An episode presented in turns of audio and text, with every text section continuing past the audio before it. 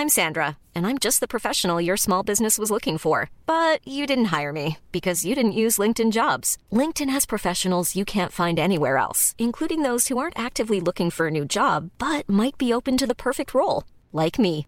In a given month, over 70% of LinkedIn users don't visit other leading job sites. So if you're not looking on LinkedIn, you'll miss out on great candidates like Sandra. Start hiring professionals like a professional. Post your free job on linkedin.com/people today.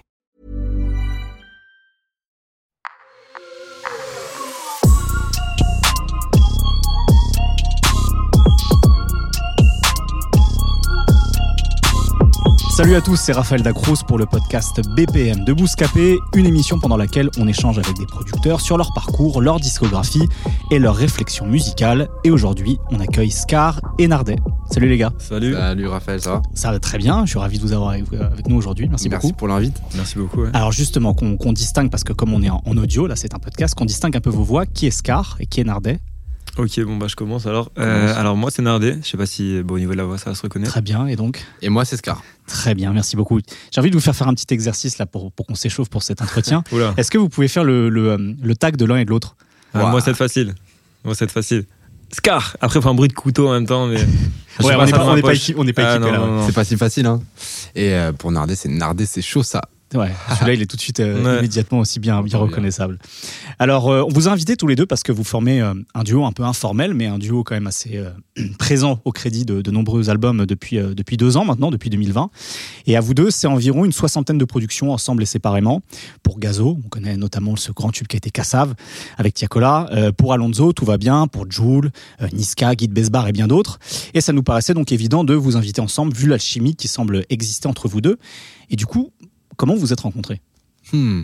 Mhm. En vrai, c'était au, au début, c'était surtout les réseaux. Euh, par Instagram, on est tombé dans un groupe euh, de beatmakers euh, ensemble où on discutait, on partageait pas mal d'infos euh, et, euh, et notre travail. Et puis euh, un jour, on s'est dit pourquoi pas passer sur une plateforme qui s'appelle Discord où on pourrait commencer à bosser ensemble, faire des, des directs. Donc, euh, je vois son écran en live. Et euh, du coup, on pouvait, on avait une nouvelle euh, façon de bosser en fait, et euh, ça a direct matché. On a, je crois que notre troisième prod qu'on a fait ensemble, bah, du coup, c'était Cassav. Ah ouais Donc euh, c'est allé vite et puis euh, on a vu que ça marchait bien. Du coup, on a continué comme ça avec cette plateforme. hein.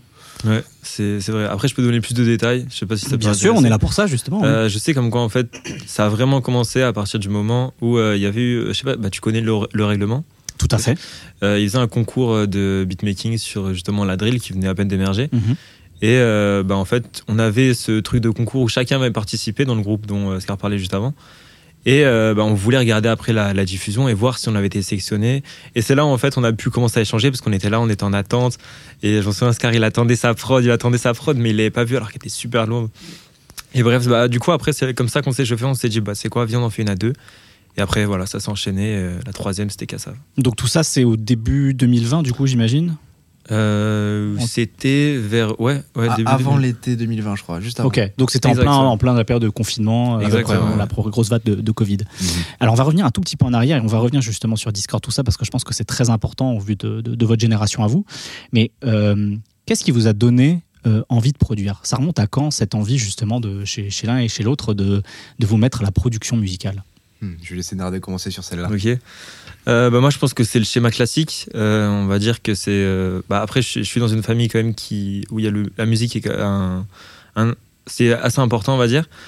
Euh, mon père est pianiste, euh, mon grand-père euh, guitariste. Après, c'est que du côté de mon père, mais bon, c'est qu'un détail.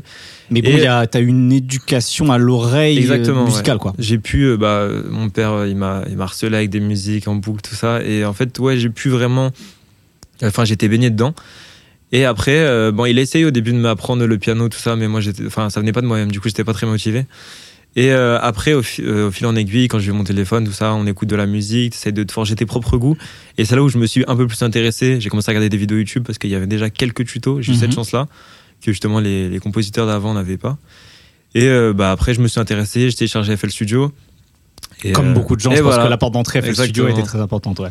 Et après, ça s'est fait, ça s'est fait comme ça. Au début, c'était un, c'était un petit passe-temps. Je faisais des petites prods comme ça. Puis après, à partir du moment je sais, où j'ai bougé mon ordi, je l'ai mis dans ma chambre. Là, c'est devenu sérieux. Là, j'en faisais tout le temps. Donc c'était à l'adolescence que tu as fait ça, j'imagine Ouais, euh, c'est ça. J'ai commencé à 14 ans. mhm. Et, et 19 aujourd'hui, tu as 19. 19 ans, ok. Ça fait 5 ans que j'en fais. Ok. Et toi, de ton côté, Scar? Et moi, bah, je suis guitariste depuis que j'ai 8 ans. Donc, euh, j'ai, je me suis trouvé dans la musique euh, comme ça. Donc toi, t'as franchi un pas que Nardet n'a pas, n'a pas franchi. C'est-à-dire que euh, peut-être que t'es grandi aussi dans une Et famille. bah, pas tellement. Pas tellement, bien sûr. Bon, euh, mes parents sont pas forcément musiciens, mais Mhm. ils écoutaient quand même de la musique comme à peu près tout le monde. Ouais, ouais. Mais euh, je pense que la passion de la musique vient un peu plus de, de moi-même. Et, Ok. Et euh, bon, si tu veux, même, je peux te raconter l'histoire de comment j'ai commencé la guitare. Ben oui, parce que c'est quand même un, un instrument important au-delà de, de la, de la musique assistée par ordinateur avec un logiciel. Chez toi, euh, beaucoup, ouais. voilà, le- la guitare. C'est ça qui fait sa en- différence, Voilà, on va en parler plus tard, mais c'est devenu un peu ton atout, j'imagine. Donc euh, ça vient Mhm. d'où justement cette, euh, Eh cet bah, attrait pour la guitare? J'étais en vacances justement bah, à Lancieux, qui est à côté de Saint-Malo du coup. Quand j'étais tout petit, j'avais 8 ans et euh, je me baladais sur la plage et j'avais vu un groupe de deux hippies un peu qui, qui fumaient des joints et, et qui faisaient de la guitare et, à et, et j'allais les voir et je me posais avec eux, je dis voilà, est-ce que je peux écouter? Et euh, ça a été mon rendez-vous tous les jours, on avait toujours la même plage et ils étaient là tous les jours. Et du coup, au bout d'une semaine, mes parents qui me cherchaient un peu sur la plage, ils savaient pas où j'étais ils ils m'ont trouvé avec euh, avec ces deux personnes et, euh, et qui au final euh, m'avaient mis la guitare dans la main et que j'ai adoré. Et il s'avère que euh, en fait, une des deux personnes euh, vivait juste à côté de chez moi. Euh, J'habitais en Île-de-France à l'époque et il m'a donné des cours pendant six mois. Ok. Et euh, puis après ces six mois, j'ai fait tout tout seul et, et je regardais des tutoriels de guitare sur YouTube. Et, Génération tuto tous les deux, quoi. un peu, ouais, ouais, ouais. C'est surtout, en fait, ce qui est bien de cette façon d'apprendre, en fait, c'est que ça vient de nous-mêmes. Mm. Donc, euh, on fait ça par envie et pas Mhm. par obligation. Comparé à des gens qui ont des cours de guitare, par exemple, ils doivent y aller tous les jeudis et c'est un peu, oh, je dois y retourner. Là, c'est vraiment genre, euh, j'ai envie d'apprendre la guitare et du coup, je suis encore plus à fond dedans et encore plus concentré.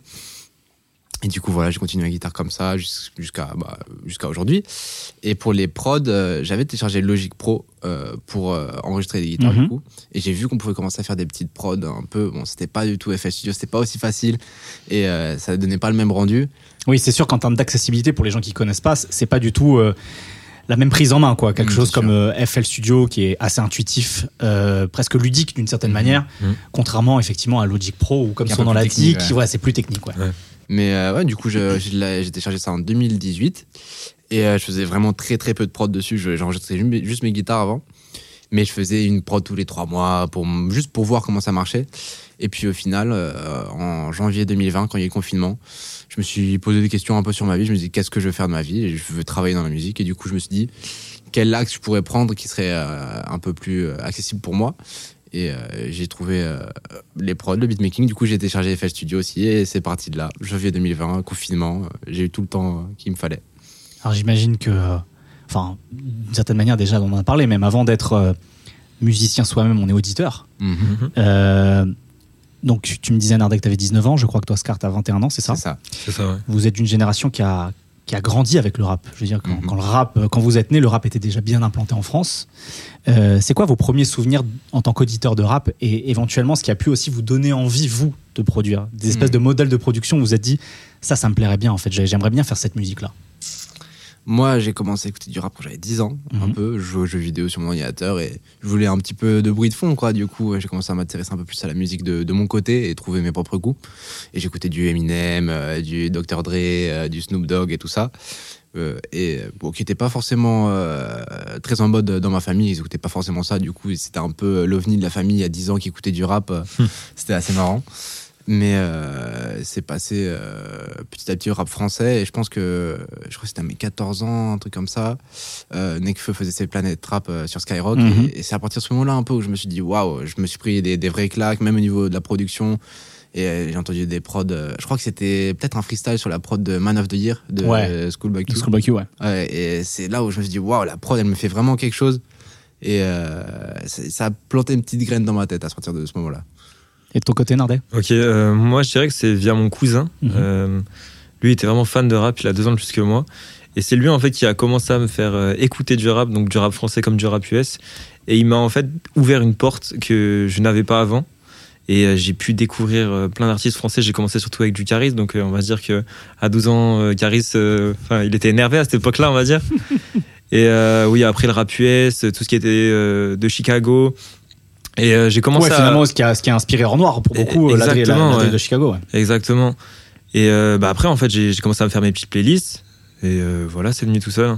Donc tout de suite, vous, vous avez senti que la musique, c'est-à-dire l'accompagnement, l'instrumental, c'était un truc qui vous plaisait, peut-être encore plus que les paroles?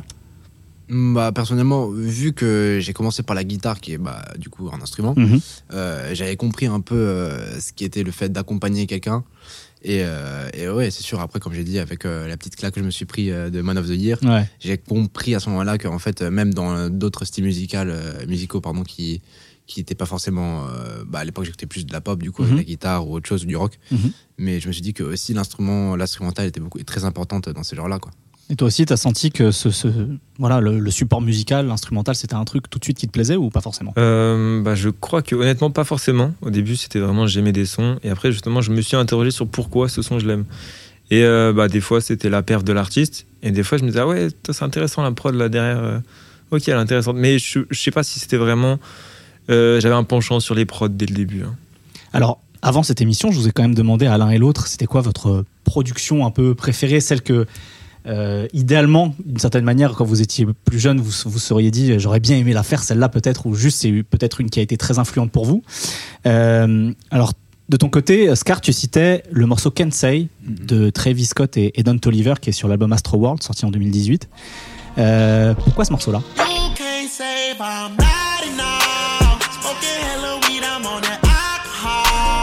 Je pense que je, je suis un peu biaisé par l'expérience que j'ai eue quand je l'ai entendu pour la première fois. Mais euh, c'est ce qui fait que c'est un de mes sons préférés. La prod de Wonder Girl est incroyable. Mhm. Et euh, ce que j'aime bien aussi, c'est la façon dont, dont la mélodie, en fait, c'est une guitare derrière. Tout à fait. Et on le comprend pas forcément au début. Elle est un peu camouflée avec des effets retravaillés. Et euh, c'est à ce moment-là où je me suis dit aussi, euh, Hmm, il y a quelque chose d'autre qu'on peut faire avec les guitares, quoi. Et euh, après, évidemment, la performance de l'artiste euh, dessus, c'est comme ça que j'ai découvert Don Toliver, Mhm. qui est mon artiste préféré. Comme beaucoup de gens d'ailleurs. ouais. Mm, Et euh, au final, euh, le, le tout a fait que bah, je me suis pris une autre énorme claque. Mais, euh, mais ouais, sur- c'est surtout le fait euh, de la transformation de la guitare Ouais. un peu qui, qui allait avec les drums de Wonder Girl, euh, je me suis dit waouh. Bien sûr, la guitare, c'est pas anodin. C'est clair que quand on écoute cette production-là aujourd'hui et qu'on écoute ce que tu fais, alors pas tout ce que tu fais, puisqu'on aura l'occasion d'en parler, vous avez une palette assez large, mais c'est vrai que la, la guitare, encore une fois, c'est très important, c'est au cœur de ta production musicale. Il y a, il y a un lien évident, quoi. C'est sûr. Euh, et toi, Nardet, je crois que ta production préférée, ou en tout cas une de, une de celles qui t'a le plus marqué, c'est Dior de Pop Smoke. Michael Mary, Michael Mary. Billy Jean, Billy Jean. Uh, Christian Dior, Dior. Bah, c'est là où euh, la drill elle s'est popularisée. Ouais, c'est ça, ça a Je été une porte d'entrée pour la drill pour beaucoup, beaucoup de gens. euh, Exact, ouais, je pense que chez nous, ouais. sans ce morceau, euh, bah, peut-être qu'on serait pas devant toi, tu vois. Ça a ouvert énormément de portes aussi pour les artistes. C'est là où ils ont commencé à comprendre euh, la rythmique drill, même si elle était déjà avant. ça existait avant, mais ils ont voulu tenter. encore une fois, c'est une porte d'entrée, comme on disait, quoi. C'est ça, et bah, c'est c'est vraiment le morceau en fait qui a tout ouvert. Et sachant comme quoi nous, on a énormément joué sur ce canal-là, euh, c'est une prod pour moi qui, qui est un must. Enfin, Donc une prod de 808 Melo, exact. qui est un anglais. Et en plus, ce qui est intéressant sur cette production-là, c'est qu'il y a du sample, Mm. qu'il a aussi déformé, il y a un vrai travail sur la mélodie, etc. C'est c'est pas. euh, euh, il y a, un, vrai travail d'orfèvrerie musicale d'une certaine manière. Quoi. Donc j'imagine que même toi, une fois que tu as commencé à comprendre les mécanismes de la drill, un morceau comme ça, c'est important. Quoi. Oui, le fait de, sampler et de rejouer des samples et de les modifier pour qu'ils soient méconnaissables, c'est euh, quelque chose maintenant qu'on utilise énormément. Et c'est euh, ça qui fait notre patte des fois sur certaines mélodies.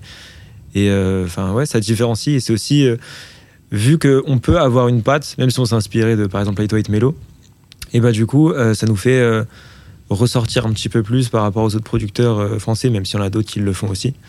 Et voilà, c'est c'est vachement intéressant, surtout que la prod, enfin, c'était une dinguerie quand elle est sortie. Ah ouais, je pense que vraiment, euh, que ce soit Dior ou Welcome to the Party, Ouais. ça a été euh, des, des- des séismes en fait, Donc, qui, qui ont eu des vraies secousses jusqu'ici. Encore en 2022, on entend euh, à quel point la drill s'est diluée, diffusée. Euh, elle, est- elle, est- elle a plus ce format brut qu'on avait pu avoir avec cette BK Drill dans- de, fin 2019, début 2020.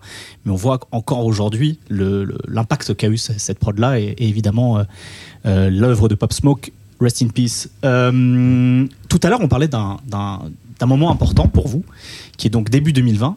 On est en plein confinement. Euh, vous commencez à fréquenter donc euh, Discord et j'ai vraiment la sensation qu'il y a une, génération dont vous faites partie euh, pour laquelle Discord et ces, ces- ces espaces de discussion, d'échange entre des jeunes producteurs, pour certains adolescents, ce qui était d'ailleurs votre cas finalement, euh, formé par les tutos et euh, cette espèce de débrouille de comment ça marche, on télécharge un truc craqué, on se débrouille, on essaie de comprendre comment, comment on fait. J'ai l'impression que Discord, euh, ça a vraiment été une espèce de pépinière à un moment donné, notamment au moment du confinement, parce que bah il y avait rien d'autre à faire, même s'il fallait un peu suivre les cours, j'imagine. Il y a, vous le sentez vous aussi qu'il y a vraiment ce truc de, euh, il y a une génération de producteurs Discord dont, vous sortez quand vous, échangez avec d'autres, que ça a été une sorte de formation d'une certaine manière. je pense que très clairement, en fait, euh, la plateforme en soi permet justement de faire euh, de la musique euh, d'une manière totalement différente. Avant, pour les collabs, c'était juste on envoie sa loupe et l'autre va la travailler de son côté sans qu'on n'entende rien du tout. Alors que maintenant, par exemple, si j'envoie une loupe à Nardé, on va se mettre sur Discord, il va la recevoir. Je vais dire, ok, bah moi je voyais ça comme ça, j'ai fait ça pour ci, pour ça, et il aura mes instructions dessus, sans, sans évidemment oublier les siennes. Et euh, il va faire ça comme il le sent, et on va discuter de, de comment la prod va avancer à deux. Donc c'est comme si on était en session studio. Ouais, c'est continuel en fait. C'est c'est pas uniquement euh, la, la mélo est envoyée comme un discard. C'est là vraiment sur le la façon de A à Z de la manière euh, la prod va se faire. Et ben là il va y avoir un accompagnement et on va se dire ok peut-être qu'on va tenter ça, on va tenter ça. Chose qu'on ne pouvait pas faire si on envoyait juste par mail. Quelque chose aussi que Discord permet, c'est les connexions à l'international. Aussi, Exact. quelque chose que, par exemple, euh, un- quelqu'un avec qui je travaille beaucoup, c'est SHB, Mhm. le beatmaker de Morad, qui a produit plein d'autres trucs en Espagne aussi. Ok, espagnol. Oui, espagnol. Et euh, du coup, moi, je parle espagnol, j'ai vécu en Espagne avant. Ok. Et euh, on a pu se connecter grâce à ça aussi. Euh, ils connaissaient pas trop Discord avant, où ah, tout le monde connaît Discord pour les jeux vidéo. Mhm. Surtout, c'était une plateforme de jeux vidéo. Tout à fait. Et, euh, et maintenant, vu qu'on s'en sert pour la musique, je lui ai dit, écoute, viens sur Discord un jour, on discute, on commence à parler, on fait des prods. Et euh, c'est une connexion que jamais j'aurais pu faire euh, bah, à Paris ou, ou à Saint-Malo où je vis maintenant. Quoi. Donc, c'est sûr que ça permet ça. Maintenant aussi, on peut, on peut faire avec des, des, des Américains, des Allemands, on peut aller dans tous les pays du monde et, et comme si on était en session studio avec eux. Quoi. Et d'ailleurs, vous deux, euh, un détail qu'on n'a pas précisé, c'est que euh, donc toi, tu es de Saint-Malo, mais tu as vécu à Ibiza un temps. D'ailleurs, Mhm. au, au moment où tout ça se passe, début 2020, tu dois être à ce à moment-là à Ibiza. Mhm.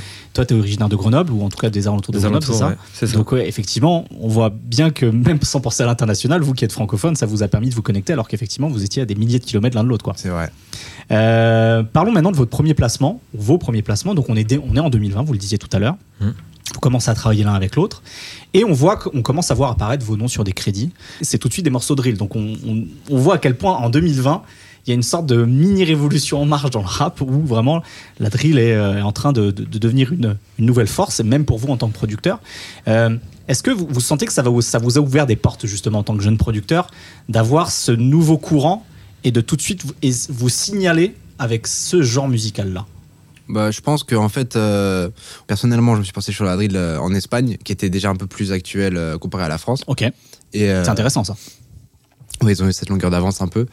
Et on a eu la réflexion avec Nardé directement qu'il y avait beaucoup, beaucoup de drill.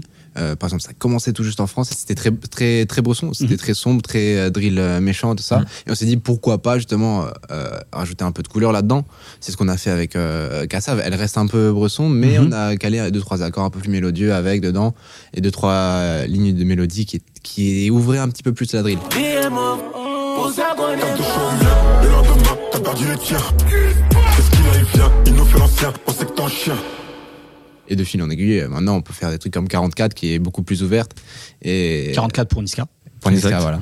Et euh, on cherche maintenant. En fait, on voulait vraiment euh, euh, la prendre à, à, à notre, euh, notre manière, quoi, notre patte, et euh, ouvrir un peu la drill, quoi, qui était très fermée à l'époque.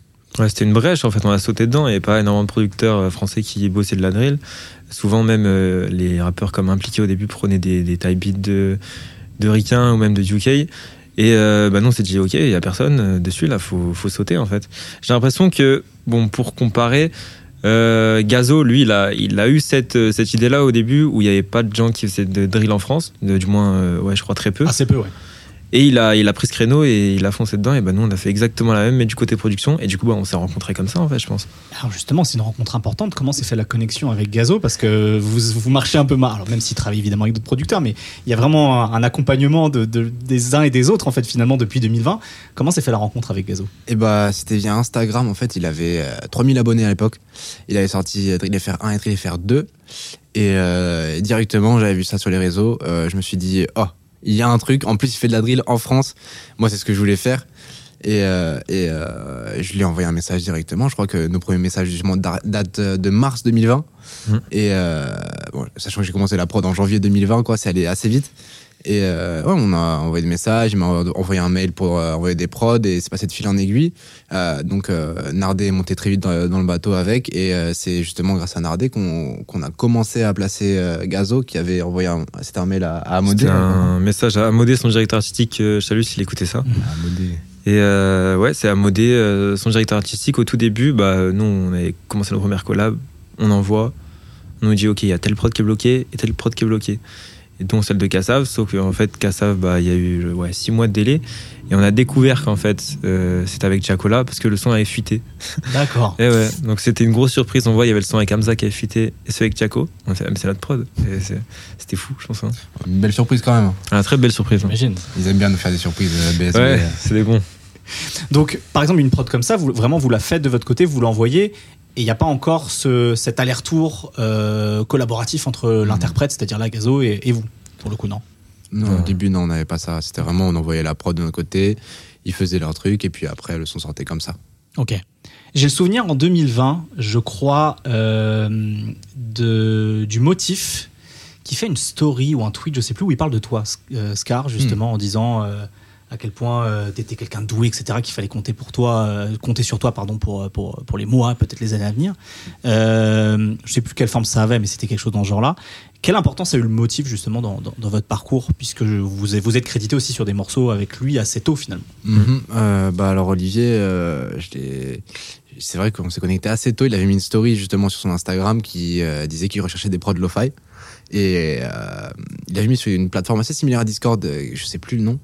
C'était à peu près le même principe. Ouais. Et euh, beaucoup, beaucoup de personnes envoyaient des prods du coup, qui n'étaient pas forcément lo-fi. Les gens voulaient pas trop se prêter au jeu. Et euh, il me semble que moi j'avais deux trois prods avec des mélodies un peu lo-fi, avec des drums pas forcément dans le thème. Mais euh, je voyais qu'Olivier, enfin le motif, il, il répondait non, non, non, non, non sous chaque prod et ça me mettait la pression. Est-ce que j'envoie vraiment ou pas? Et euh, je me suis dit bon, je regretterais si j'envoie pas, donc euh, j'envoie. Et il m'a dit euh, viens DM, viens DM. Et là, je, suis comme un fou. Euh, je me suis dit waouh, ça va être mon premier gros contact dans la musique, quoi. Et je me souviens même être descendu de, de ma chambre, je suis allé voir mes parents, j'ai dit, waouh, il se passe un truc, et je suis remonté direct. Et, on devait, on a commencé à bosser en fait un petit projet lo-fi qui est pas encore sorti, qui sait s'il si, sortira même un jour. Mais du coup, ouais, il a, on a commencé à bosser sur ça et il a vu en fait un peu ma réactivité. À chaque fois qu'il envoyait un message, je répondais à la seconde. J'avais mon téléphone tout le temps sur moi à l'époque parce que euh, j'avais j'avais la dalle quoi. Bien sûr. Donc euh, voilà, il a, il, je pense qu'il a, il a bien apprécié ça et puis euh, il a vu que aussi derrière euh, il y avait une- peut-être euh, une, une musicalité qui lui parlait, avec bah, surtout à l'époque c'était beaucoup beaucoup de guitare, un peu moins des drums. Donc euh, je pense que la combinaison de ma touche musicale et euh, la réactivité a fait que il m'a dit un jour est-ce que t'as zoom? Et j'avais pas du tout zoom mais j'ai dit je suis en train de me faire un compte pourquoi? Et euh, il m'a dit ok vendredi rendez-vous avec Universal et euh, on a signé ensemble avec Universal et le motif. Ok, donc du coup, quand tu dis signé, quand on, quand on est producteur, c'est signé en édition, c'est ça? Voilà en édition ouais. D'accord. Et toi, du coup, aussi, tu es signé en édition? Est-ce que ça s'est fait au même moment? Est-ce que ça s'est fait plus tard Euh, Alors euh, moi ça s'est fait un petit peu plus tardivement euh. Justement j'ai pu avoir ce retour là pour adapter parce qu'en fait on sait pas du tout ce que c'est la signature. On arrive, nous on fait juste des prods, on nous parle de contrat, on nous parle de clause, on- enfin on sait pas du tout, c'est un autre monde. Surtout qu'encore une fois, là, on est en 2022. Tu as 19 ans aujourd'hui. En j'avais 2020, 17. tu avais 17 ans. À donc, 17 ans euh, j'étais encore mineur, du coup j'ai ouais. attendu d'être... euh, il me semble que j'ai attendu d'être majeur pour faire beaucoup de choses, donc créer mon auto-entreprise, enfin bref, plein de trucs. Et euh, aussi pour signer, je- non pour signer j'étais mineur je crois. Bref, c'est qu'un détail. Et bah je suis signé maintenant avec Blue Sky et BSB, qui est le label de Gazo. Yes. Et euh, on a voulu jouer en fait un peu sur cette carte de pas signer euh, chez les mêmes personnes avec Scar, parce que de base euh, aussi j'allais peut-être signer avec euh, Olivier, qui est le motif. Mais on s'est dit comme quoi peut-être, sachant qu'on bossait bien à deux à ce moment-là et que ça marchait, on s'est dit bah peut-être alors essayer d'adapter d'adapter ça et pour avoir un plus gros champ parce qu'on s'est dit comme quoi les éditeurs ça nous fait plein de placements, enfin bref tout ça. Et donc, juste pour la précision, pour ceux qui ne connaîtraient pas, Blue Sky, c'est euh, un label d'édition avec énormément de producteurs, justement, et des, des- des- des gens extrêmement talentueux et qui font aujourd'hui beaucoup de, beaucoup de hits aussi dans le, dans, dans le rap français. Donc, effectivement, j'imagine que pour toi qui es jeune producteur, c'est une maison qui met en confiance d'une certaine manière, quoi, Mhm. de, de pouvoir signer chez, chez un éditeur comme ça, quoi. Ouais, quand j'ai vu le, bah, toutes les personnes qui étaient signées, justement, je me suis dit, ah oui, putain, je ferais partie de ça, ok, c'est c'est cool. Euh, je peux citer par exemple dans ce, dans ce label, il y a, y a Noxious, il y a Boumidjal, Holomob, Diaby, Richie Beats. plein de gens, ouais, je pourrais pas citer tout le monde. Et euh, forcément, au début, on, on a l'impression de, de rejoindre ce groupe qu'on pouvait regarder un petit peu de loin euh, quand on commençait à peine les prods. Du coup, ça fait, euh, ça fait chaud au cœur.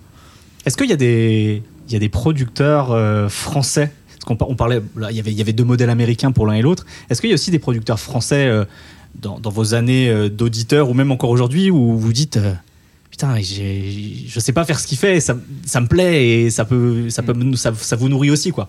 Hmm. Je pense que, bon, personnellement, pour moi, à à l'époque, peut-être un peu avant que je sois dans la musique, euh, j'aimais beaucoup les prods de Junior à la prod. Ouais. C'était Mhm. un peu euh, l'un des producteurs qui avait le plus de lumière. Mhm. Donc, euh, on avait vu deux, trois petits Deconstructed ou deux, trois petits formats sur lui et ça m'a donné pas mal envie. Donc, un peu tout ce groupe-là, même, Ouais. qui était. On Le voyait les- sommet. Ah ouais, le sommet, Mhm. qui maintenant, voilà, c'est la famille, mais euh, à l'époque, on voyait les 1 en une heure, par exemple. Et moi, euh, enfin, euh, j'avais même pas commencé les prods encore que, que je voyais déjà ce petit groupe-là euh, faire des hits euh, en une heure, par exemple avec PLK. C'est Mhm. un épisode qui m'a marqué, je pense que comme beaucoup de gens. beaucoup de gens, ouais. Et je me dis, waouh, ils sont vraiment forts, il y a vraiment un truc. Et on voyait vraiment l'énergie du studio qui était, qui était folle. Et, et au final, je me suis retrouvé dans cette équipe assez vite, euh, ce qui était assez fou. Et toi de ton côté, Nardet Moi, j'aurais dit un petit peu la même chose. Euh, la partie où je me suis, enfin, j'ai commencé à écouter de la musique. euh, bah, comme j'ai dit tout à l'heure, je me penchais pas trop sur la production. Mhm. C'était plus euh, le son en général. Mais c'est vrai que dès que j'ai commencé à comprendre un petit peu tout ce qui est les producteurs français qui sont mis en avant et j'ai commencé à m'y intéresser, c'était plus par le format de Bouscapé justement euh, avec les sons en une heure. Et donc, je citerai un petit peu les mêmes donc lui comme Junior et le Sommet. Ok. Alors vous êtes euh, encore jeune, mais vous avez maintenant quelques, quelques années de, de production dans, dans- dans les jambes quand même. Est-ce que pour vous, la, la recherche de la, de la singularité, de l'originalité avec sa propre patte, c'est c'est déjà une exigence pour vous? Vous dire, euh, d'une certaine manière, il faut que quand c'est une prod de Scar ou de Nardet, on, on reconnaisse un petit peu que c'est nous d'une certaine manière. Je pense que c'est une question qu'on s'est posée assez tôt. hein, On quand s'est même. posé- c'est tout, ouais. Donc, euh, on s'est toujours dit, même bon, surtout au début, quoi, il faut qu'on ait euh, notre petite touche d'originalité. quoi. C'est vrai qu'il faut que les gens reconnaissent un peu ce qu'on fait. Donc, euh, euh, je pense qu'on on a assez travaillé euh, la patte. Je pense que peut-être que on pourrait dire qu'aujourd'hui on l'a, mais c'est une recherche qui se finit à peu près jamais. Oui, bien sûr. Faut toujours. euh, C'est un exigence, c'est un idéal, quoi. Ouais, c'est c'est très difficile en fait de se projeter dessus parce que quand on parle de pattes, souvent c'est on parle de répétition, c'est-à-dire on va choisir les mêmes sons, on va faire les, cho- les choses de la même manière. Sauf que il faut savoir se renouveler et euh, on a en fait on, se dit bah, par exemple les producteurs aux US, ils ont des drum kits, ils utilisent tout le temps la même chose.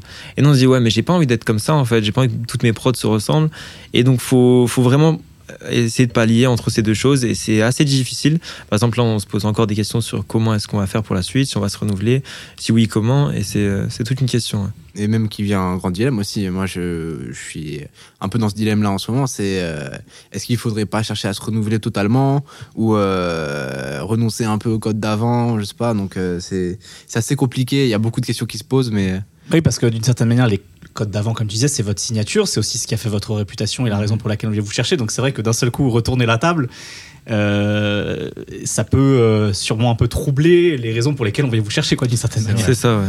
mais la musique avance si vite que je pense que d'une partie on est un peu obligé. Je pense que le, Mm. le meilleur move à faire, c'est de continuer à faire quelques prods euh, qui sont à nous Mhm. avec notre pad et euh, d'un autre côté aussi commencer à se chercher un peu plus et aller plus loin et, et même travailler avec euh, de nouvelles personnes. Je pense qu'il y a un truc qui est assez intéressant aussi, c'est euh, en ce moment il y a une petite euh, nouvelle vague de loopmakers qui font Mhm. des mélodies euh, incroyables, surtout en France euh, comparé aux autres pays. J'ai l'impression qu'il y a un vrai niveau. Et euh, bon, je, peux, je pourrais citer par exemple le petit groupe de Mutagène ou alors euh, d'autres euh, loopmakers comme euh, Baker, Milo, Raquel, Nickel. Nickel, Il y en a, il y en a plein qui sont euh, très jeunes aussi, qui ont une vraie, une vraie, une vraie patte musicale euh, incroyable. Et donc euh, collaborer justement avec ces personnes-là, ça, ça peut donner justement ce renouveau et des nouvelles couleurs à la musique. Et, et euh, c'est pas forcément très accepté par tous les artistes, mais je pense que petit à petit, euh, plus, euh, plus on va travailler avec eux, plus on va les mettre sur le devant de la scène, plus on va faire avancer la musique. Alors, juste pour le point de précision, encore une fois, pour ceux qui ne qui seraient pas sensibles à, ce- à ce- à ces termes un peu de jargon de, producteurs, les loopmakers, ce sont donc des, euh, des producteurs, des musiciens qui se spécialisent vraiment sur euh, faire des boucles qu'on peut réutiliser, donc Des choses qui ouais. durent sur euh, des mélodies exactement sur 4 ou 8 mesures, et après à vous de faire euh, en tant que producteur ce que vous voulez, les déformer un petit peu comme ce que tu disais avec la guitare par exemple, Mhm. les déformer, euh, les, les réutiliser, mettre des filtres, mettre des effets, peu importe. Mais voilà, c'est ça des loopmakers. ce qu'on entend par loopmaker, c'est pas forcément des gens qui font le, le beat en entier, quoi, qui donnent une base mélodique qu'on peut ensuite re- retravailler en, tant- en tant que producteur. Alors justement, on- là on parlait d'exigence, de pattes, de, de style reconnaissable. Vous avez quand même deux, trois signatures musicales, j'ai presque envie de dire l'un et l'autre.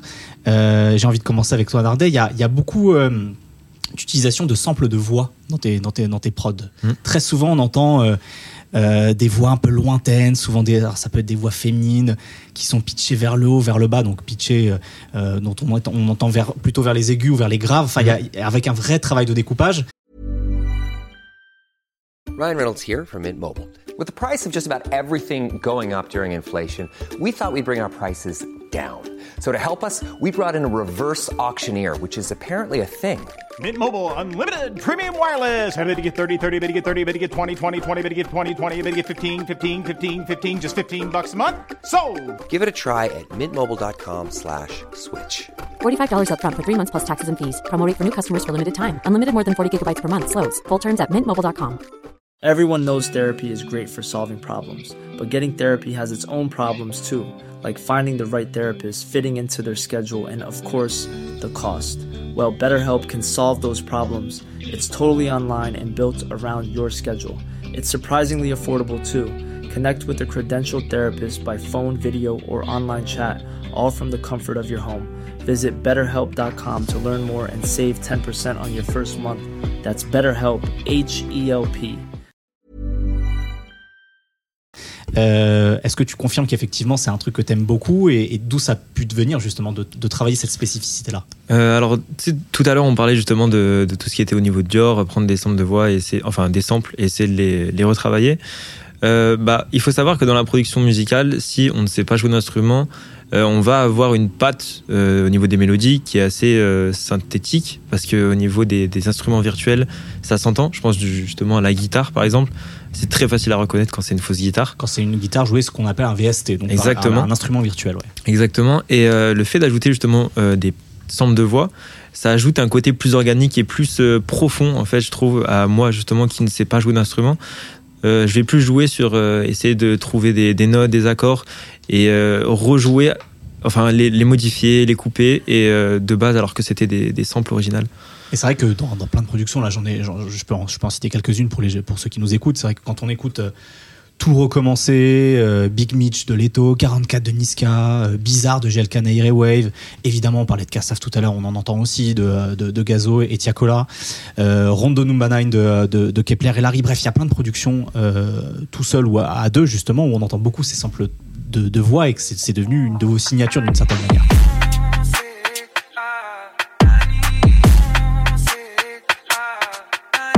De ton côté, on, on en parle beaucoup depuis tout à l'heure, cet objet en bois avec des cordes. la guitare est devenue très très importante justement dans ton style, euh, dans ton style musical. Et j'ai l'impression que tu as, un côté très caméléon avec la, la- la- la guitare parce que tu peux euh, faire plein de registres musicaux différents. Euh, tu vois, que, que ce soit sur un morceau comme euh, Novi de Morad et Timal où il y, a des- il y a des accords hispaniques, euh, quelque chose comme Tout va bien où on tire vers la musique congolaise. euh, la planque de Maes où c'est presque pop rock, tu, tu citais des, des influences pop rock tout à l'heure. Calibré, suivi, c'est la West Coast. Bébé, je t'emmènerai pas au resto. Je mets le siège, la petite dans le coupé sport. Je pense que c'est c'est un, un instrument très polyvalent, surtout que moi, j'ai, j'ai- je crois, que j'ai 11 guitares différentes. Donc, euh, j'ai des électriques, des acoustiques, des espagnols. Et euh, je pense que euh, ce serait, ce serait bête de justement pas l'utiliser comme ça. De, on a 30 000 possibilités avec une guitare, on a 30 000 effets possibles aussi. Donc, euh, j'essaie de m'intéresser à peu près à, tous les genres de musique. Donc, euh, comme tu pouvais dire, par exemple, avec tout va bien avec la musique congolaise, euh, avec la musique espagnole aussi, comme, comme on fait avec Morad souvent. Mais aussi, euh, ça, ça marche un peu moins en, en France, mais tout ce qui est un peu plus pop rock et tout ça, euh, faut vraiment le retravailler pour que les artistes euh, essaient de le comprendre. Il y a une petite appréhension euh, généralement sur des trucs comme ça. Mais, euh, mais ouais, j'a- j'adore justement pouvoir aller dans tous les registres et, me balader. Ça me, ça me fait du bien aussi parce que si je devais faire à chaque fois le même genre de musique, ça devient vite redondant. Donc, même au niveau des idées, de l'inspiration, si dans une période de temps je dois faire toujours le même genre, au final, bah, je sais plus quoi faire. J'ai plus d'inspiration. Donc, d'un coup, euh, je sais pas, on fait full up avec euh, Gambino la MG et on se dit, ok, on va faire un petit délire comme ça avec euh, c'était la prod euh, qui a réussi à donner cette touche un peu plus euh, funk. Et bah. euh, c'est c'est vraiment euh, divertissant quoi. On, on s'amuse à faire ça.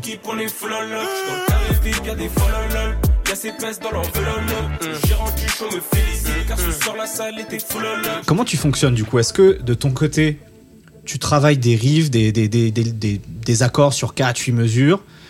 Tu les enregistres, tu les gardes en stock pour les travailler avec Nardet ou avec d'autres, ou est-ce que tu fonctionnes à la demande? Comme- Comment ça fonctionne justement ton rôle de presque de musicien de studio d'une certaine manière, tu vois, sur, euh, sur cette partie-là? Hmm, c'est intéressant que tu te demandes. En vrai, je pense que je fais un peu des deux.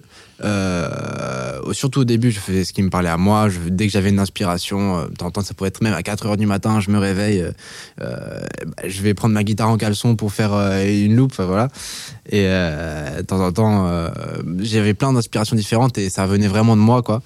Mais euh, c'est vrai que maintenant qu'on tombe un peu plus euh, dans, dans le game, entre guillemets, euh, on a beaucoup de demandes différentes et on doit un peu se plier à la demande, du coup. Donc c'est pas forcément des trucs qui me parlent à fond.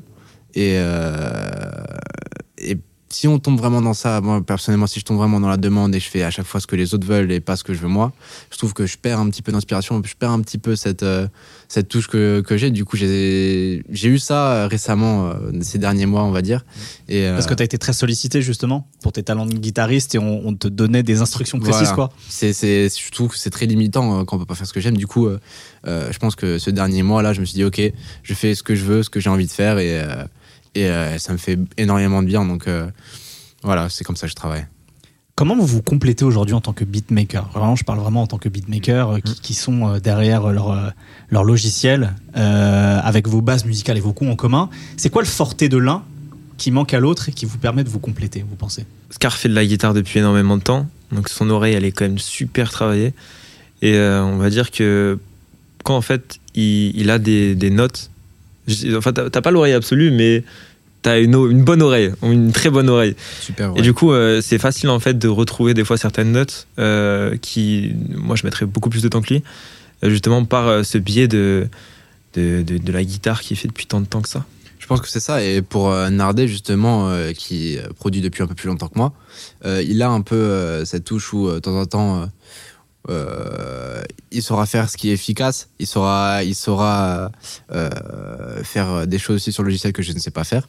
Donc, euh, je pense qu'on se complète bien là-dessus. Et de temps en temps aussi, il saura calmer ma, ma folie où de temps en temps, je veux mettre 30 000 notes de guitare. Il me dit, ah, c'est peut-être un peu trop. Après ça, c'est mutuellement, parce que même moi aussi, des tu, fois... tu charges peut-être un peu les rythmiques, je sais pas, Oui, ou tu ou les charges des basses trucs. même. ouais. Surtout, euh, Ouais. surtout Nardet qui, qui joue beaucoup aussi avec ses basses. euh, De temps en temps, je dis, ok, on va peut-être y aller Ouais, Mais, euh, mais Pourquoi t'as 5 glides en une seconde là Qu'est-ce qui se passe Mais c'est vrai qu'en fait, on se complète énormément sur. euh, c'est pour ça qu'on fait les prods à deux. Parce qu'à chaque fois, il y a des idées qui fuient, des fois, on n'est pas d'accord. C'est pour ça c'est toujours trouver des compromis. Et je pense qu'au niveau de la communication, justement, on a eu de la chance parce qu'on s'entend quand même plutôt bien dans la vraie vie comme dans la, dans la musique. Et du coup, c'est ce qui fait qu'on bosse encore ensemble et qu'on ça, ça marche aussi bien. Ouais, bah après, su- surtout, je pense que c'est pas forcément la communication qui marche le mieux pour nous, c'est il y a le respect. C'est parce qu'on s'embrouille souvent. hein. On s'embrouille souvent et on, comment, et, et on se gueule dessus, on s'insulte, mais, mais euh, au final, on, on sait mettre notre ego de côté et dire, ok, cette fois t'as raison, cette fois euh, c'est t'avais- c'est moi qui avais tort et tout ça. Et c'est ça qui fait qu'on réussit à continuer à bosser ensemble depuis euh, plus de deux ans maintenant. J'ai j'ai une- j'ai- j'ai- j'ai un cas pratique là à vous donner. Hmm. Sur Alors, la- Sur l'album de Codes, t'écoute. Savoir y être, euh, vous avez chacun une, compro- une coproduction avec, avec Bloody. Avec Blue Dieu. Euh, BDM qui est une coproduction avec toi, Scar, Mhm. et Benef qui est une pro- coproduction avec toi, avec Nardet. Est-ce que quand vous écoutez ce, ce morceau, est-ce que vous savez reconnaître ce qu'a fait l'autre sur la, pro- sur la coprod avec Bloody Est-ce que vous êtes capable de mettre le doigt dessus? Alors, si je peux commencer, franchement, oui, parce que Bloody, c'est quelqu'un qui a une patte très, très originale, même Ouais. euh, spectaculaire. Ouais, ouais. Donc, euh, et aussi, avec le temps qu'on, qu'on- depuis qu'on bosse ensemble avec Nardé, on commence à un peu euh, se connaître musicalement. Donc, euh, je pense que pour moi, c'est un peu plus facile sur BDM, on entend la guitare. On entend la guitare, forcément. Exact. Le bif, la drogue, la musique, c'est pas ce que j'ai dans la tête. Sur BNF, euh, on peut reconnaître justement la patte, euh, comme disait euh, Nardé, quand il fait des, mélodies qui est un peu plus euh, artificielles, mais qui est un peu plus travaillé quand même et il se recherche un peu. Donc, je pense que ça, on, se reconnaît pas mal, surtout nous deux, voilà quoi. Y a une petite alchimie. donc. réseaux, je vais leur montrer c'est qui le maître. J'en la veux à des kilomètres. Et tu sais ma jolie, si c'est pas joli, je vendais des breaks, j'avais les doigts gelés à midi sur le terrain. On va revenir à Gazo, puisque effectivement, euh, tout à l'heure, on disait que pour, euh, que pour Drill FR, euh, vous avez collaboré à distance. Cette année, il a, il a sorti un, un nouveau disque, KMT. euh, dont tu as un pull d'ailleurs. Je l'enlevais avant. Exactement. il, fait, il fait chaud dans le studio, t'as eu raison, mais c'est parce que lui, il a, il a la clim, là, il, vient, il vient de Saint-Malo. Là, On il est... menacé pour la promo. Ouais. Non, on t'a pas menacé, on t'a donné un chèque, on va dire ça comme ça. On m'a donné le pull aussi. Euh, Voilà, c'est ça. Euh, Est-ce que du coup, là, cette collaboration, elle s'est, euh, solidifiée avec, avec le succès de, de Drill FR, notamment de Kassav, et aujourd'hui, vous avez une, une, une plus grande collaboration euh, euh, en direct, d'une certaine manière, avec, avec Gazo, jusqu'à, ce disque-là, justement, jusqu'à Hmm. Bah, clairement, je pense que aussi, ce qui a fait qu'on travaille beaucoup avec eux, c'est que c'est une équipe euh, en or. C'est vraiment, ils sont, ils sont beaucoup, même euh, chez BSB. Il y a, on va citer les noms, il y a Blaski, Boumi, Amodé, Cherko aussi, qui est l'ingé son, Mm. qui est très très présent. Et euh, bon, il y en a 30 000 autres chez BSB, c'est vraiment une grande famille. Mais euh, ils nous ont euh, respectés dès le début. Dès le début, dès la première prod, alors qu'on avait zéro placement à l'époque. Hein. Ça a été un peu nos premiers placements avec Gazo. Des- que ce soit sur tous les aspects, que ce soit sur l'aspect humain, que ce soit sur l'aspect musical, ou que ce soit sur l'aspect même financier, ils nous ont su, ils ont su euh, euh, nous faire rentrer dans l'équipe directement, quoi. Et c'est quelque chose qui, est- qui est assez rare euh, dans le rap, surtout quand t'es beatmaker euh, à distance, que t'as pas, on n'avait pas le- la relation humaine à l'époque, on les avait jamais vus. Mhm. Et, euh, et c'est quelque chose qui est vraiment rare dans, dans, dans le rap aujourd'hui. Donc, euh, si on peut encore les remercier pour ça, franchement, euh, c'est vraiment une équipe en or. Et, euh, et aujourd'hui, maintenant, bon, rien qu'hier, on était au studio avec eux. Et, euh, et à chaque fois, on passe des super soirées, euh, qu'on s'entend super bien. Et on fait des sons aussi euh, vraiment, vraiment bien. Ouais. Et donc, du coup, vous sentez qu'il y a une confiance aussi artistique qui s'installe avec Gazo, c'est-à-dire que euh, est-ce que vous-même, vous pouvez essayer de le, le, le challenger, le défier sur certains trucs en lui disant tiens, on a ça, est-ce que tu pourrais tenter? Est-ce que lui, il a des demandes aussi précises qu'il a envie de travailler avec vous? Voilà, est-ce qu'il y a cette confiance aujourd'hui artistique entre, entre vous trois quoi? Alors, ce qui est cool, c'est que en fait, son équipe, donc euh, je pense à Charco et à Blaski, euh, qui sont l'ingé et, son un de ses managers, euh, ils- même, euh, même euh, Gazo, ils, donnent vraiment pas mal d'idées. C'est-à-dire qu'ils vont proposer beaucoup de choses. Et après, dans tout ça, c'est nous, on va faire un peu le. Ah oui, ça aussi, nous, ça nous parle. Donc, on va essayer de vous proposer quelque chose. Donc, déjà, c'est bien parce que ça, ça vient pas uniquement de nous. Ça veut dire comme quoi, eux aussi, ils ont des idées en tête. On va essayer de faire matcher ça. Après, pour la question sur euh, est-ce qu'on arrive à le mettre sur des terrains un petit peu différents, le problème, c'est que c'est pas nous qui gérons toute la, la direction artistique. Bien sûr, ouais, non, mais c'est intéressant. Après, euh, nous, on a toujours des, des idées, on propose, et c'est en fait c'est le cas inverse où justement nous on va proposer plein de trucs, puis après il faut voir si eux ça leur parle, Bien sûr. et c'est comme ça qu'on fait. Et euh, en sachant comme quoi ça fait depuis euh, déjà pas mal de temps qu'on bosse ensemble et qu'on appartient d'une part euh, à la patte de Gazo, et bah du coup c'est c'est un peu cette relation qui s'instaure et, et c'est comme ça qu'on fait jusqu'à présent. Je vous pose cette question-là parce qu'à l'écoute justement des productions que vous, vous pouvez avoir avec Gazo ces derniers mois, je pense à un morceau comme euh, Céline trois fois ou, euh, ou Boss, on sent qu'il y a quelque chose de moins, de moins brut que ce que pouvait être d'une certaine manière un morceau justement comme Kassav. Il y a, il y a plus d'arrangements, il y a évidemment cette, euh, cette mélodie reprise d'Indila, euh, je ne sais pas si c'est directement le sample, comment vous l'avez travaillé par exemple ce morceau-là, mais on sent que voilà, il y a une proposition artistique plus poussée d'une certaine manière sur ces morceaux-là. Je ne sais pas si, c'est, euh, si, si vous partagez cette, cette impression et si c'était votre ambition justement. Et bah justement, comme moi, je peux vous dire ce que ce qu'a dit Nardé, euh, c'est que de temps en temps c'est nous on propose des idées et de temps en temps c'est BSB, Gazo, toute l'équipe.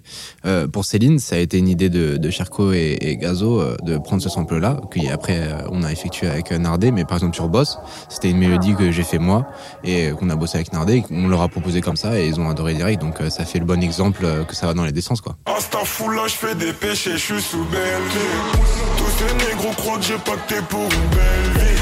Parce que je suis en BSB et en Dolce Gabbana. J'oublie ma haine quand je suis entouré de filles de joie. Quand on a une, un morceau aussi connu, reconnaissable, ça a été un énorme tube. Alors, je, Mm. je sais plus, c'était 2012, je crois, euh, ce morceau d'Indila. Euh, Est-ce qu'il y, a un- il y a un défi quand on a une, une mélodie aussi, aussi connue de se dire il faut la respecter et en même temps il faut qu'on arrive à en faire quelque chose d'original J'imagine qu'il y a un équilibre à trouver quoi d'une certaine manière. C'est vrai. Après, je pense qu'il y a beaucoup de pression quand on est les premiers à le faire. Sauf que là, en fait, on n'était pas tant les premiers parce qu'aux États-Unis, il y avait déjà ça. Bien sûr. Ça commençait déjà à sampler et tout. Mais en France, euh, on Mais en France, les en, premiers. en- en France, oui. Et il y a l'exemple de Central C aussi au, au UK qui lui euh, pff, est allé à fond dans ce truc-là de se Ouais. dire euh, je vais prendre des trucs hyper référencés, les gens vont reconnaître et ça va être ça va être un peu ma signature d'une certaine manière quoi. Donc euh, Mhm. voilà et c'est vrai que en France on était on n'en était pas encore là ouais. Mais après, se dire qu'on a une exigence par rapport à- au sample, je pense que ça pourrait vite aussi être limitant. Si on se dit, ah, faut faire la meilleure prod possible, après on va repasser dessus mille fois et tout ça, et on va partir sur quelque chose d'un peu trop compliqué. Donc je pense que on, se met une exigence plus sur toutes nos prods, on se dit à chaque fois, ok, on va faire le mieux, le- la, la meilleure prod possible, et, et, euh, je pense que ça s'entend au final. Ouais, et surtout, comme quoi, euh, bon, là, il n'y a que Céline qui est sortie, mais on a fait plein d'autres prods, plein d'autres sons J'imagine, Bien sûr. avec Hmm. d'autres Hmm. samples. Peut-être qu'on les entendra. Hmm. Vous penserez à ce podcast. Et euh, on verra pour la suite. Mais oui, euh, il n'y a pas que Céline où justement on a dû faire ça. Donc la pression, on l'a pas tant ressentie, je dirais. Mais c'est compliqué, je crois. La, la c'est plus compliqué peut-être qu'aux États-Unis, la législation pour les, pour les samples en France, je crois, pour les déclarer, pour réussir à garder des droits dessus. Je crois que c'est très compliqué en Mhm. France. Mais les, les DA en ce moment euh, euh, poussent un peu plus la recherche et de- d'innover un peu. Mais par exemple, pour Céline, euh, c'était l'équipe de Gazo qui était en contact Mhm. directement avec euh, Indila et, et son mari. Donc, c'est allé assez naturellement et elle a validé le son. Donc, ça s'est fait très bien, très vite, très naturellement. Donc, c'était.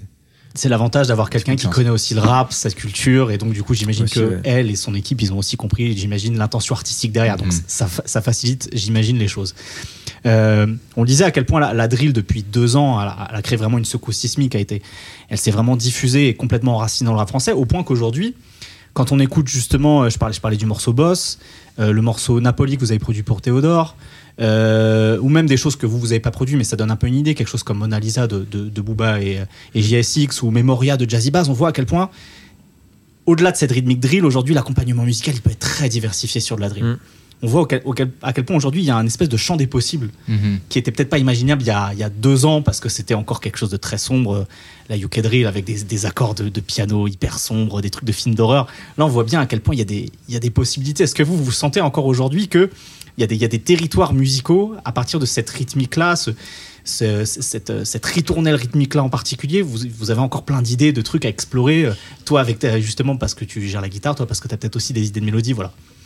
Je pense que ça revient sur ce que j'ai dit un peu avant, euh, Ouais. comme euh, la question que c'était posée dès le début euh, en France, c'est comment ouvrir un peu plus la drill. Maintenant, euh, est-ce qu'il y a encore des terrains qu'on n'a pas encore explorés? Je pense que euh, même récemment sur les prods qu'on a encore, qui n'ont pas été encore placés euh, ou autres, on- a des couleurs, euh, on a une grande, grande, grande palette de couleurs. Mhm. Mais je pense qu'on pourra toujours trouver euh, des couleurs différentes. En fait, c'est juste euh, si on, on enlève la rythmique drill de l'équation, on pourra toujours trouver des couleurs Bien différentes, des, des- des nouveaux genres à, à- à mélanger. Après, est-ce que ça se mariera bien avec la drill ou pas? On verra ça à l'exécution, mais. Ouais. Mais, C'est toujours euh, la différence entre la théorie, l'idée l'idée qu'on a dans la tête et la Mhm. mise en pratique. quoi. J'imagine Ouais, que c'est vraiment un truc quand on est musicien, producteur comme vous. Il y a, il y a peut-être euh, des fois des trucs que vous représentez mentalement Mhm. qui, qui sonnent pas une fois que c'est mis en exécution. Quoi. Il y a des trucs qu'on a, on tester, a- ouais. on avait des bonnes idées de temps en temps et qui au final euh, on étaient pas si bonnes quoi. Mais il faut, faut tester et, et puis- Non, je, je voulais répondre à ce que tu disais. Est-ce que parfois, au contraire, il y a eu des accidents Des trucs où vous vous êtes dit, ça va pas marcher Hmm. C'est finalement, ça sonne bizarre et finalement, bah, c'est tombé entre les mains de quelqu'un et c'est devenu quelque chose. on n'a pas eu. un- C'est sûr qu'on a eu. un Bah, euh, moi, en soi, je pense à la prod de 44. Je sais comme quoi c'était un Ah. délire de ouf. Et on l'a fait, on s'est dit, bon, de toute façon, c'est pour nous, on l'a fait. On l'a poste, euh, on l'a posté sur nos petits réseaux. On s'est dit, c'est juste histoire de montrer aux gens.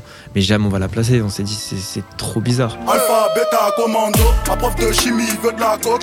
Ça doit peut-être être ma peau. Je comprends pas tout le temps, c'est de ma folle. C'est vrai qu'on fait du sale pendant que nos darons font la salade.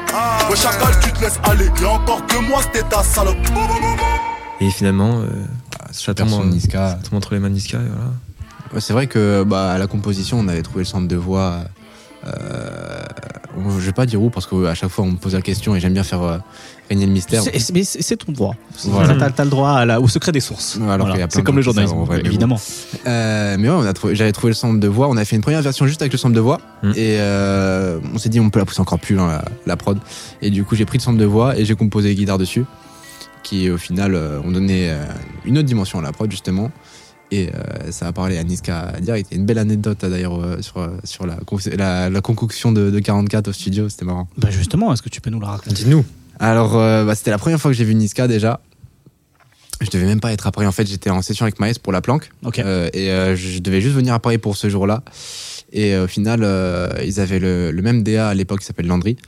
Et, euh, et euh, il a écouté le son qu'on avait fait avec Maes la veille. Moi, je devais repartir euh, le jour même. Et euh, je, euh, je- je reçois un appel de, de mon DA, du coup, Tom, qui me dit voilà, Landry m'a appelé. Ils ont, ils ont adoré le son que vous avez fait avec euh, Maes hier. Et, du coup, ils voudraient te caler avec Niska ce soir. Et moi, j'avais mon train dans une heure. J'étais dans un Uber à, à- à Paris et je me suis dit, moi, je suis hyper fatigué, on n'a pas dormi, c'est sur studio, quoi. Mm. On se réveille tôt en plus. Et, euh, et au final, euh, j'étais avec SHK pour Maes et, euh, et pour Niska.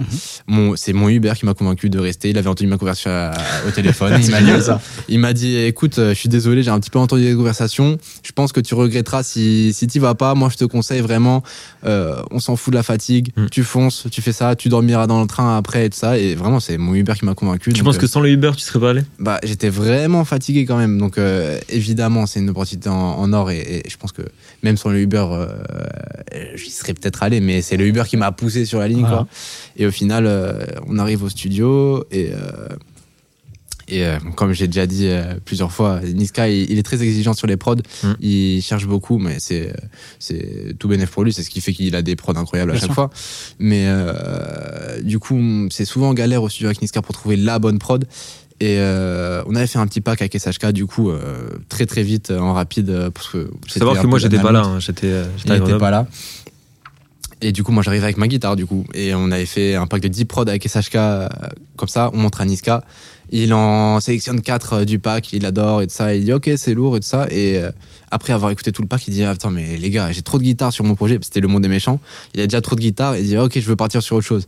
Et moi, j'étais dépité parce que je suis On rappelle qu'il est guitariste. ouais. Ah, donc, euh, Donc d'une certaine manière, tu t'es auto un peu conformé aux attentes qu'on avait de toi, quoi, d'une Bah oui, certaine manière. là. c'est- Bah c'est sûr, mais je suis arrivé en fait vraiment en mode guitariste avec Ouais. ma guitare sur le dos. Ok, je dis ok, on va faire euh, chanter Niska sur une guitare quoi. Et quand il a dit ça, j'étais dépité. J'étais là, oh, ok, j'ai rangé ma guitare. Vraiment, j'étais en train de faire mes affaires. Et, euh, et SHK a montré des prods à lui en, euh, dans son coin. Et Niska était sur le canapé. Et je me mets euh, à côté de Niska sur le canapé euh, avec mon ordinateur sur les genoux. J'ai mon casque. Et, euh, et j'écoute euh, justement la prod de 44 et euh, Niska il me tape sur l'épaule il me dit attends fais écouter ça vite fait je lui mets le casque sur l'oreille et il dit waouh ok c'est celle-là on part dessus alors qu'il y avait une guitare dessus hein. et, euh, et au final voilà ça a fait 44 Et elle et- sonnait autrement peut-être que ce qu'il y avait déjà. Donc, euh, Ouais, voilà. c'est sûr, mais et même à la fin de la session, euh, Niska, je lui avais envoyé, enfin, on lui avait envoyé énormément de packs avec Nardé. Je pense qu'on a eu mm, au moins 80 prods, quoi. Et c'était une prod qu'on n'avait jamais, jamais mis dans les packs parce qu'on se disait, ok, c'est pas pour Niska, c'est pas possible Mm. qu'il aime ça, qu'il veuille euh, s'aventurer sur le terrain. Mais c'est ce que j'ai dit à Niska à la fin de la session. Il m'a dit, mais t'es fou, c'est, envoie-moi tout la prochaine fois. Et au final, voilà, 44, hein, single d'or, euh, un jour platine. euh, Platine bientôt, ouais. On parlait, de- tu parlais des SHK, on parlait de Bloody tout à l'heure. Moi, il y a deux productions dans votre répertoire que j'aime beaucoup parce qu'elles sortent aussi du lot. Elles sont, elles sont différentes. Je pense que c'est aussi pour ça qu'elles m'ont accroché. C'est Ça va commencer ici de Guy de Besbar Mm. avec Mm. Bloody, avec cette espèce de synthé vertigineux, ce beat plein de petites percussions. Enfin, j'aime beaucoup, vraiment beaucoup cette prod. Mm. Et le morceau Houston de Frenetic avec euh, SHK justement, parce que elles sortent du lot, c'est-à-dire qu'elles sortent du lot dans votre discographie et dans ce qu'on peut entendre de manière générale. Est-ce que vous aimez aussi ça, les espèces de challenges comme ça où vous dites euh, faut, faut, faut qu'on fasse un peu autre chose que ce- ce pour quoi on nous connaît, quoi, d'une certaine manière. Bah, en fait, ce qui relie ces deux morceaux, c'est que c'est des morceaux qui ont été faits en studio. Mhm. Ouais. Et euh, on fait pas tellement de studio avec Nardé, peut-être euh, peut-être qu'il en fait un peu plus que moi Nardé même. Euh, hum, bon, ça doit ça doit s'égaler, mais euh, du coup ça a commencé aussi. euh, L'anecdote est marrante aussi. Euh, Nardé n'était pas au studio, j'étais avec Bloody justement. Encore à Grenoble. Et, euh, et euh, on arrive devant Guy et tout ça, et il nous dit qu'il veut partir sur de l'hyper pop.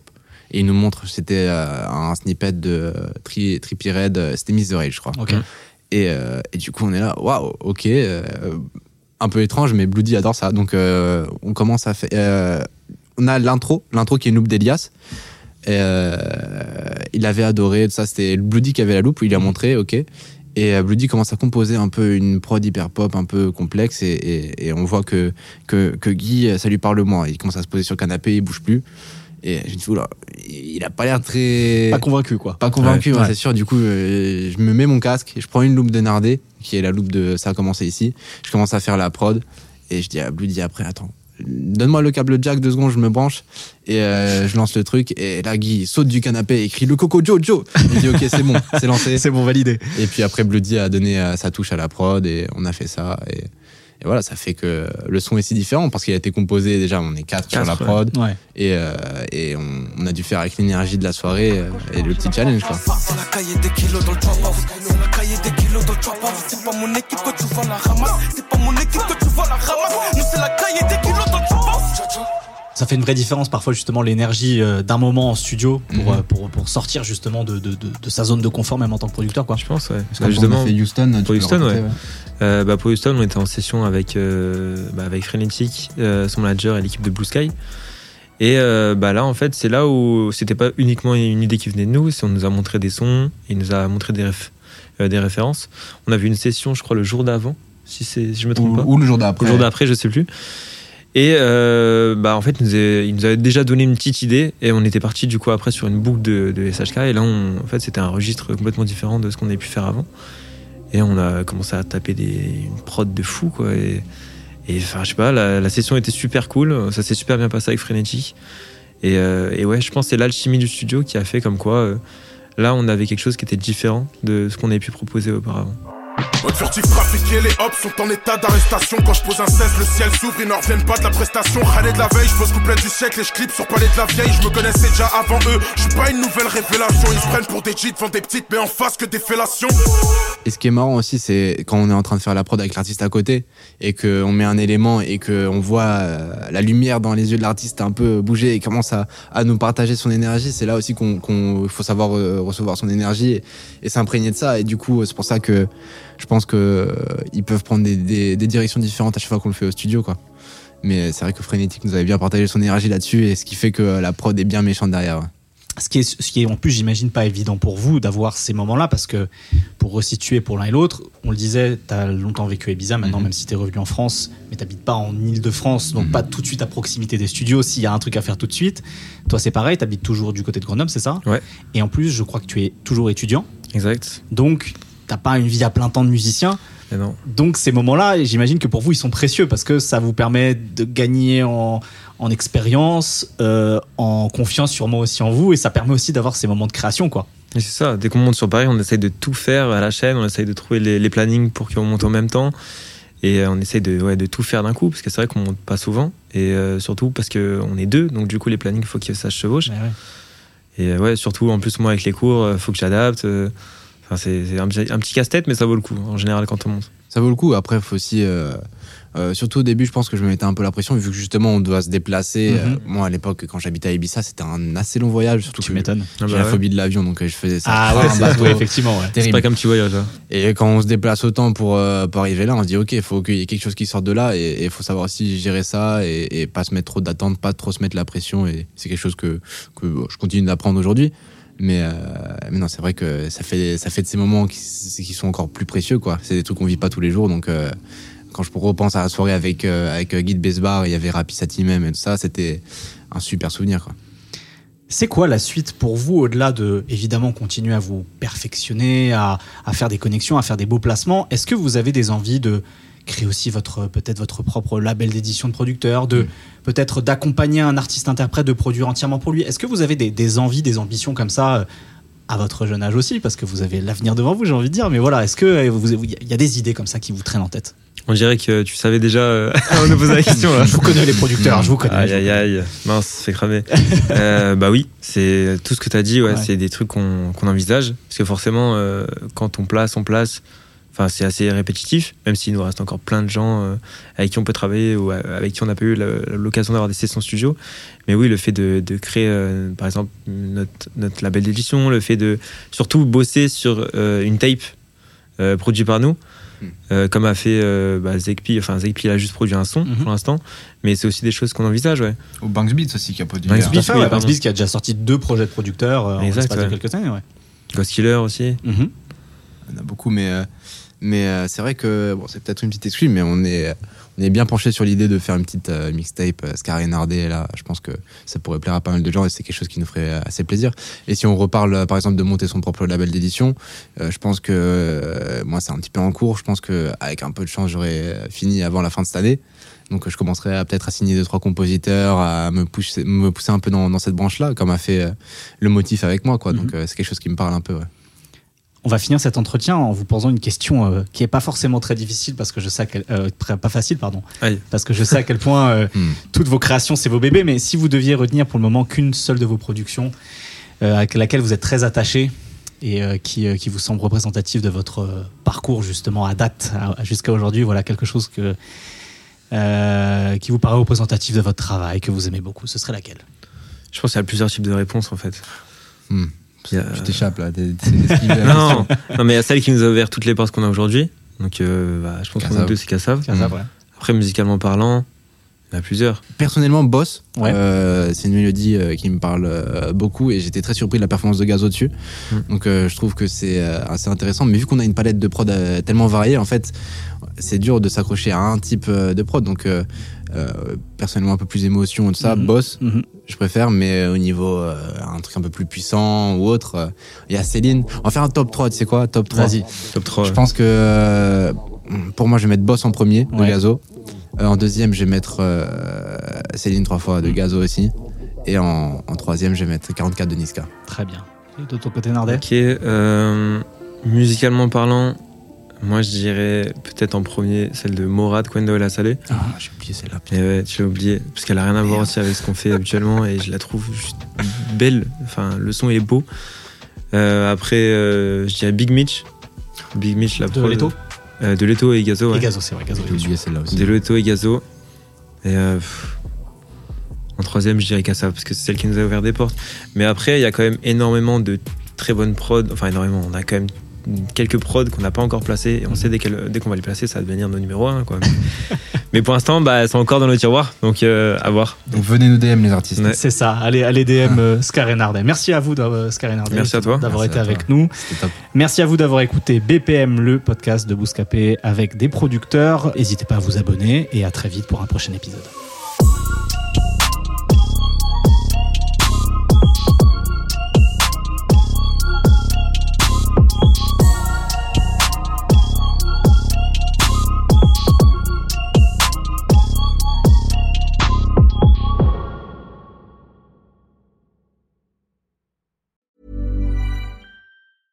Even when we're on a budget, we still deserve nice things.